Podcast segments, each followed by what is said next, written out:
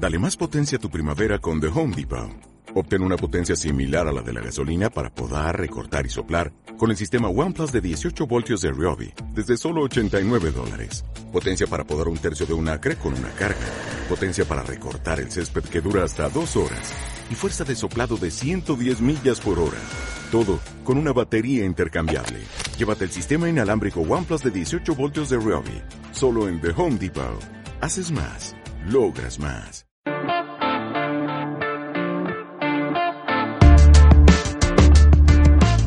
Amigos, bienvenidos al Estadio Fantasy Podcast. Soy Mauricio Gutiérrez.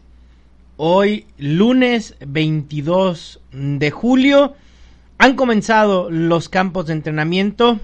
Algunos equipos ya tuvieron su primer día entre jueves y viernes.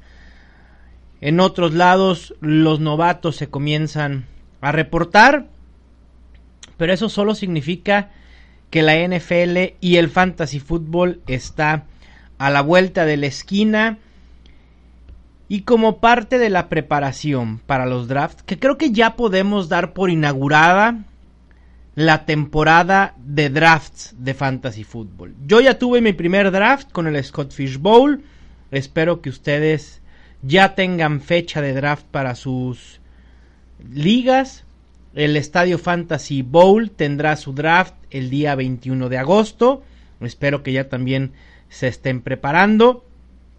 Todavía faltan algunas ligas por llenarse, pero bueno, a falta de un mes seguramente estarán todas llenas esperando a que todos puedan inscribirse y haber aceptado su invitación. Si no, a finales de julio, si todavía hay algunos espacios, pues entonces estaré echando mano de la lista de espera, que ya tengo algunos de ustedes ahí. Lo interesante de los campos de entrenamiento en cuanto a fantasy fútbol es porque nos dan un poco más de información de aquellos jugadores de los cuales no tenemos su rol muy eh, seguro, ¿no? Aquellos que tenemos dudas, aquellos jugadores que están peleando por la, por la posición para colocarse como primer, como segundo de determinada posición y eso es bien importante en fantasy fútbol. Por eso, en el episodio de hoy voy a abordar las batallas posicionales a seguir enfocándome en la posición de running back. En el siguiente episodio me estaré enfocando a los wide receivers. Así que sin más intro, vayamos con estas batallas posicionales y su panorama fantasy fútbol ahorita y el que yo espero sea ya en agosto cuando esté a todo lo que da la pretemporada. Me voy a ir por orden alfabético de los equipos que considero es relevante hablar de sus corredores y que estarán peleando por posición, por volumen, por tener acarreos o por tener toques en general eh, en este campo, en estos campos de entrenamiento. El primero es los Denver Broncos, Philip Lindsay y Royce Freeman. Sé que muchos que seleccionamos a Royce Freeman el año pasado tan alto en draft, tercera, cuarta ronda, no querrán ver ni en pintura a Royce Freeman en, este año. Y, y, lo entiendo, porque haber invertido tan fuerte en un novato que al final de cuentas resultó ser una mala inversión, es complicado confiar eh, en alguien así. Pero bueno, nadie contaba con la aparición de Philip Lindsay.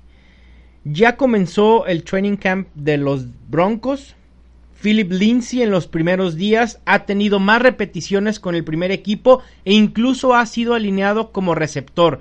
Y eso es interesante porque pudiera ser que su utilización en situaciones de pase alineado como wide receiver pueda aumentar este año, mientras que Royce Freeman creo que deberá establecerse como el corredor de poder, incluso en situaciones de línea de gol creo, no me entusiasma mucho la ofensiva de Denver en general y no sé si vaya a haber espacio para que dos corredores puedan tener Viabilidad fantasy semana a semana.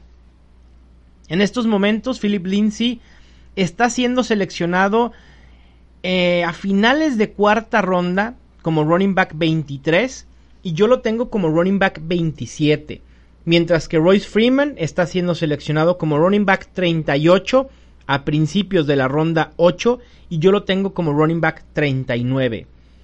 Si el día de hoy tuviera mi draft, yo prefiero a Royce Freeman porque es lo más barato de este backfield y me puede redituar de manera similar a lo que me pudiera dar Philip Lindsay, nada más que pues, con una diferencia de cuatro rondas. Entonces aquí habrá que ver cómo se desarrolla este, esta batalla, a ver cómo se establece. Yo así lo preveo, Philip Lindsay siendo un corredor que puede ser utilizado por tierra, obviamente, pero que va a aumentar su capacidad de atrapar pases, mientras que Royce Freeman va a ser más de dos downs, más el de poder. El año pasado Royce Freeman vio ocho jugadores en la caja, casi en el 60-65% de sus snaps. Es muchísimo, muchísima atención. Entonces cuando Royce Freeman estaba en el terreno de juego, normalmente se sabía que le iban a dar el balón y las defensas se enfocaban en él. Creo que este año va a cambiar un poco este aspecto. El siguiente equipo que considero tiene pues una batalla posicional, quizá no meramente por talento o o que los jugadores tengan algo en contra de ellos, sino por una situación de lesión que puede traer como consecuencia esta batalla, es la de los Patriots. Sonny Michel, James White y Damian Harris. De entrada parece ser un panorama complicado para Fantasy Football. Sabemos que James White tiene asegurado el rol como corredor en situaciones de pase. Sonny Michel fue muy efectivo el año pasado. El problema es su rodilla. Trae problemas de rodilla desde que venía de colegial y estas se hicieron presentes en el 2018. Y esto pudiera traer como consecuencia que pierda su rol como corredor de dos downs, ¿no? E, el corredor de poder que pueda estar en primero, segunda oportunidad, en línea de gol, que eso fue mucho lo que tuvo Sonny Michel, sobre todo en la parte de playoffs, se vio que los, los Patriots confiaron mucho en él. Los Patriots se están convirtiendo en un equipo mucho más corredor que pasador y necesitan un running back. Y por eso apostaron tan fuerte por Damian Harris en tercera ronda del pasado draft. Como un seguro por si Sonny Michel sigue con sus problemas de rodilla. Y Michel va a comenzar el campo de entrenamiento en la lista de activos y sin poder entrenar o la conocida como PUP, Player Unable to Perform. Puede ser activado en cualquier momento, pero esto le puede dar oportunidad a Damian Harris de mostrarse ante un Bill que no le importa en qué ronda fuiste seleccionado o lo que hiciste el año pasado. Si Damian Harris o los Patriots ven que Damian Harris puede hacerlo mejor que Sonny Michel o que Sonny Michel sigue tocado, no van a dudar y van a empezar a utilizar a Damian Harris. Así que este novato puede ser un boleto de lotería, si gustan ponerle de esa manera, pero vale la pena tenerlo en la mira en las últimas rondas.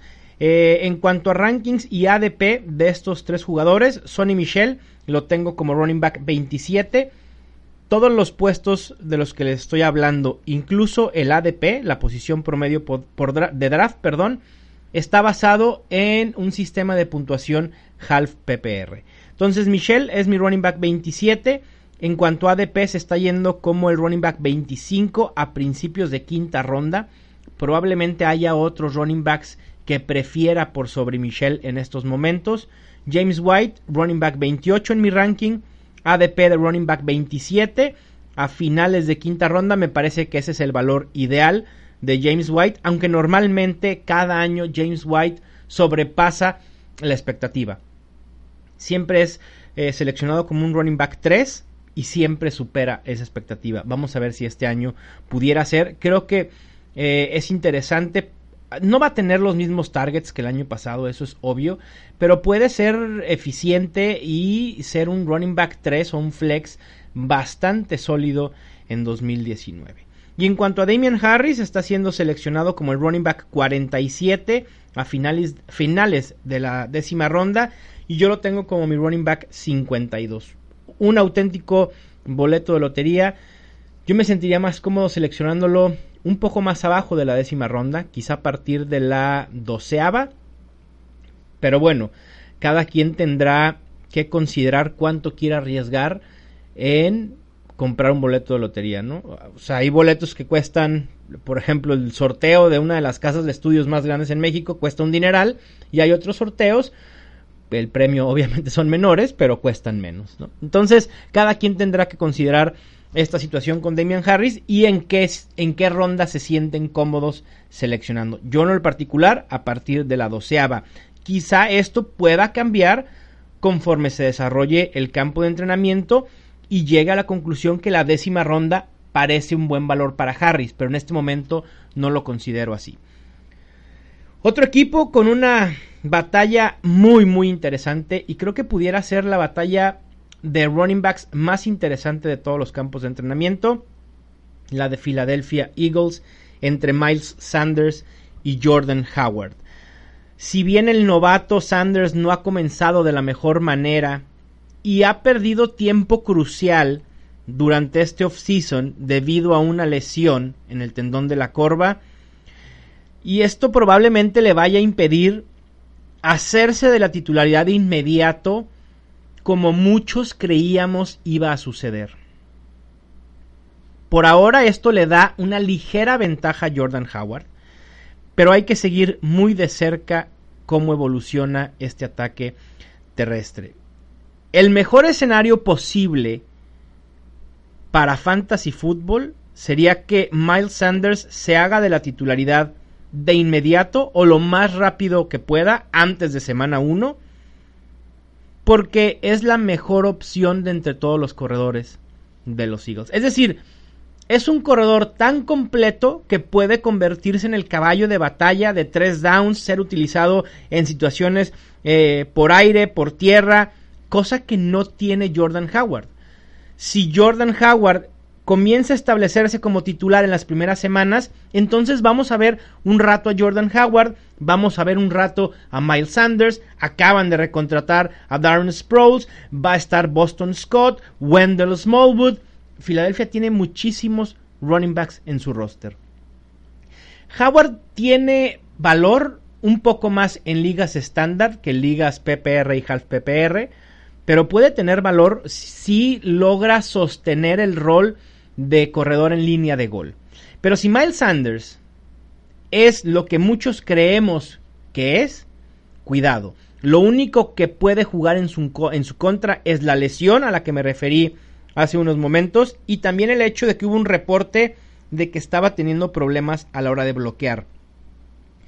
Sobre todo en los jugadores novatos, ya llámese receptores, tight ends o running backs, si no pueden bloquear de buena manera y con buena técnica, es poco probable que un coach se arriesgue a ponerlos mucho tiempo en el terreno de juego.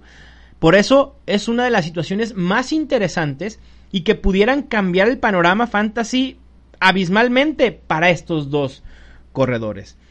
Por el momento, Miles Sanders está siendo seleccionado como el running back 35 a finales de séptima ronda. Yo lo tengo como mi running back 33 haciendo la acotación de que estos rankings van a estar siendo modificados conforme se desarrolle esta batalla.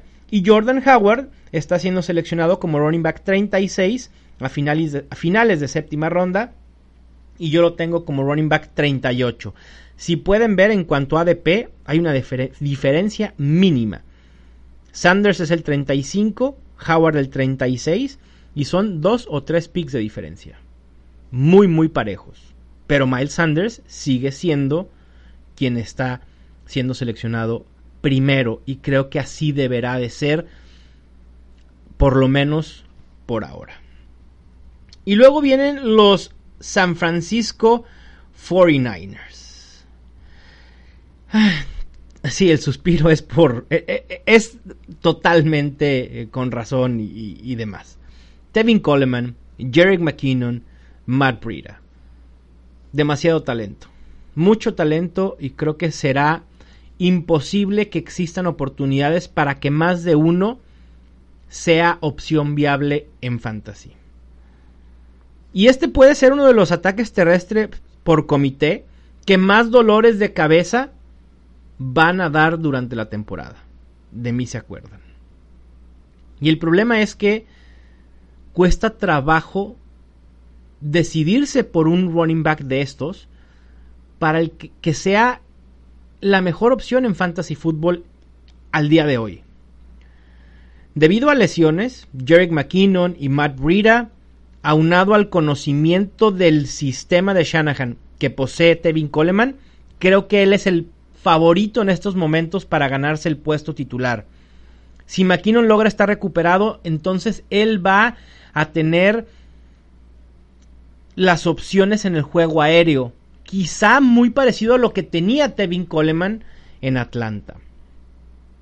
Y esto dejaría a Matt, Matt Breida en una situación bastante incómoda, en un rol mucho menor para cambio de ritmo o de mero suplente. Yo trataría de evitar a los tres. Habrá que ver y seguir de cerca cómo se desarrolla el campo de entrenamiento y la pretemporada. También dónde se va a establecer el ADP de cada uno de ellos. Para saber qué tanto vamos a tener que pagar para tener a Coleman, a McKinnon. En estos momentos, Coleman en 29 ADP lo refleja de manera muy similar, siendo el running back 30 a esta ronda.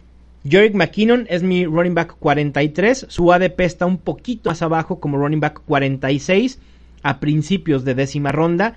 Y por último, Mara es mi running back 46 y el ADP running back 54 a principios de ronda 13. Como pueden ver, Jerick McKinnon y Matt Breida los tengo muy parejos y alguno de ellos se va a empezar a separar. Eventualmente. Quizá Matt Breida para abajo y a Jerick McKinnon ligeramente arriba, pero no mucho. Y a Coleman tampoco espero moverlo demasiado. Mis rankings reflejan lo que creo que va a suceder y creo que se los acabo de comentar, ¿no? Coleman como running back no le quiero llamar caballo de batalla porque no lo va a hacer, eh, pero sí de dos downs eh, y, y McKinnon en las situaciones de pase, quitándole mucho volumen en cuanto a targets a Tevin Coleman. Y por último, si no me equivoco, no, no es por último, penúltimo. Ya quería quitar a uno que también muy interesante, ahorita vamos a ver al final. Los Seattle Seahawks. Carson, Chris Carson y Rashad Penny. ¿Realmente es una batalla posicional esta? No estoy tan seguro, ¿eh? Y aquí batallé en decir, bueno, la coloco, no, no los pongo, hablo de ellos. Pero al ser un comité en el que creo que también será complicado descifrar para algunos, dije, va, los voy a colocar. Aunque no creo que su rol vaya a cambiar debido a, lo que sucede en el campo de entrenamiento, que pudiera ser que sí, pero no lo preveo de esa manera. La realidad es que estos dos corredores tienen la posibilidad de ser relevantes en fantasy fútbol para esta temporada de manera conjunta, ¿eh? O sea, no es uno u otro, sino ambos. La clave me parece que está en los 100 toques que dejó Mike Davis disponible. Y mucha gente no se acuerda de eso. Contrario a lo que se cree, Rashad Penny tuvo un muy buen primer año. Bueno, le voy a quitar el muy. Tuvo un buen primer año en la NFL, pero fue opacado por la impresionante temporada que tuvo Carson. Seattle seguirá siendo una de las ofensivas que más utilicen el ataque terrestre. Así que hay posibilidad de que ambos sean muy relevantes en fantasy. Chris Carson como un running back 2 sólido y Rashad Penny como un flex sólido. En estos momentos Carson es mi running back 21, creo que lo tengo un poco más arriba que la generalidad de analistas y en ADP se está yendo como el running back 24 a finales de cuarta ronda y Rashad Penny yo lo tengo como running back 31 y en ADP está siendo seleccionado como el running back 32 a finales de sexta ronda. Me parece que el valor de Penny es justo, exactamente donde debe de estar. Y por último, el ataque terrestre de Tampa Bay, entre Ronald Jones y Peyton Barber. ¿Qué coraje debe ser para Bruce Arians tener que elegir a uno de estos dos corredores? El año pasado Ronald Jones se habló mucho de él y tuvo uno de los peores training camps en mucho tiempo. Y entonces Peyton Barber lo aprovechó, se apoderó del ataque terrestre, pero sin mucho que ofrecer. Tuvo casi el 70% de los toques y terminó como running back 26 en puntos fantasy totales. En estos momentos me parece mejor apostar por Ronald Jones porque no sabemos cuál sería su potencial real en esta ofensiva de Bruce Arians y siendo el caballo de batalla que le hace falta a Tampa Bay. En cuanto a Peyton Barber, ya sabemos lo que nos ofrece y no es mucho, sinceramente. Su potencial está totalmente limitado y no por la situación de Tampa Bay, sino por quién es Peyton Barber. No es un running back talentoso, es la realidad. Por hoy, eh, Jones es mi running back 40 con una ADP de running back 39 mediados de octava ronda y Peyton Barber es running back 48 en rankings y también su ADP running back 48 finales de décima ronda. Si tienen que elegir entre alguno de estos dos, preferiría a Ronald Jones que quizá en ligas más eh, con jugadores casuales lo pudieran encontrar sin problema en novena o décima ronda y ahí tendría mucho valor. Y a Peyton Barber yo lo descartaría por completo. Imagínense que tienen a Peyton Barber, que gana la titularidad. Venga, ¿no? Puedes pensar que ya le hiciste. Ahora imagínate en semana 1 y en todas las subsecuentes tratar de decidir si Peyton Barber debe estar en tu alineación titular o no. Va a ser un dolor de cabeza porque sabes que el potencial... No hay potencial. Te va a dar 8, 9, 10 puntos. Punto. Es todo lo que ofrece Peyton Barber. Así que mejor dejarlo pasar. Espero que hayan aprendido mucho. Manténganse al pendiente de estas batallas posicionales. Se los recomiendo. Les va a dar una ventaja sobre aquellos rivales de su liga de fantasy que no lo hacen. El próximo episodio estaré hablando de las batallas posicionales de wide receivers, entre las que se encuentran la de los Packers, la de los 49ers, la de los Cardinals, entre otras que estaré analizando. Les mando un fuerte abrazo, muchas gracias por escucharme, suscríbanse al podcast, dejen una reseña, sinceramente sirve muchísimo. También les recuerdo de las transmisiones en vivo de Mock Draft que estoy haciendo los martes y los jueves, normalmente a las 6 de la tarde, hora del centro de México. Suscríbanse también al canal de YouTube, pónganle like al video si es que les gusta el contenido que estoy generando. También ingresen a estadiofantasy.com, ahí pueden encontrar absolutamente todo, desde las transmisiones, los podcasts, los artículos. También compren el draft kit se los recomiendo muchísimo. Me ayuda también a mí a hacerme de ingresos para poder invertir en el proyecto en cuanto a hosting de, de la página, a comprar una computadora que necesito urgentemente, cámara para empezar a hacer blog, es algo de lo que traigo pensado en cuanto a contenido. Así que, bueno, ya saben cómo apoyarme. Les mando otro abrazo y esto fue el Estadio Fantasy Podcast.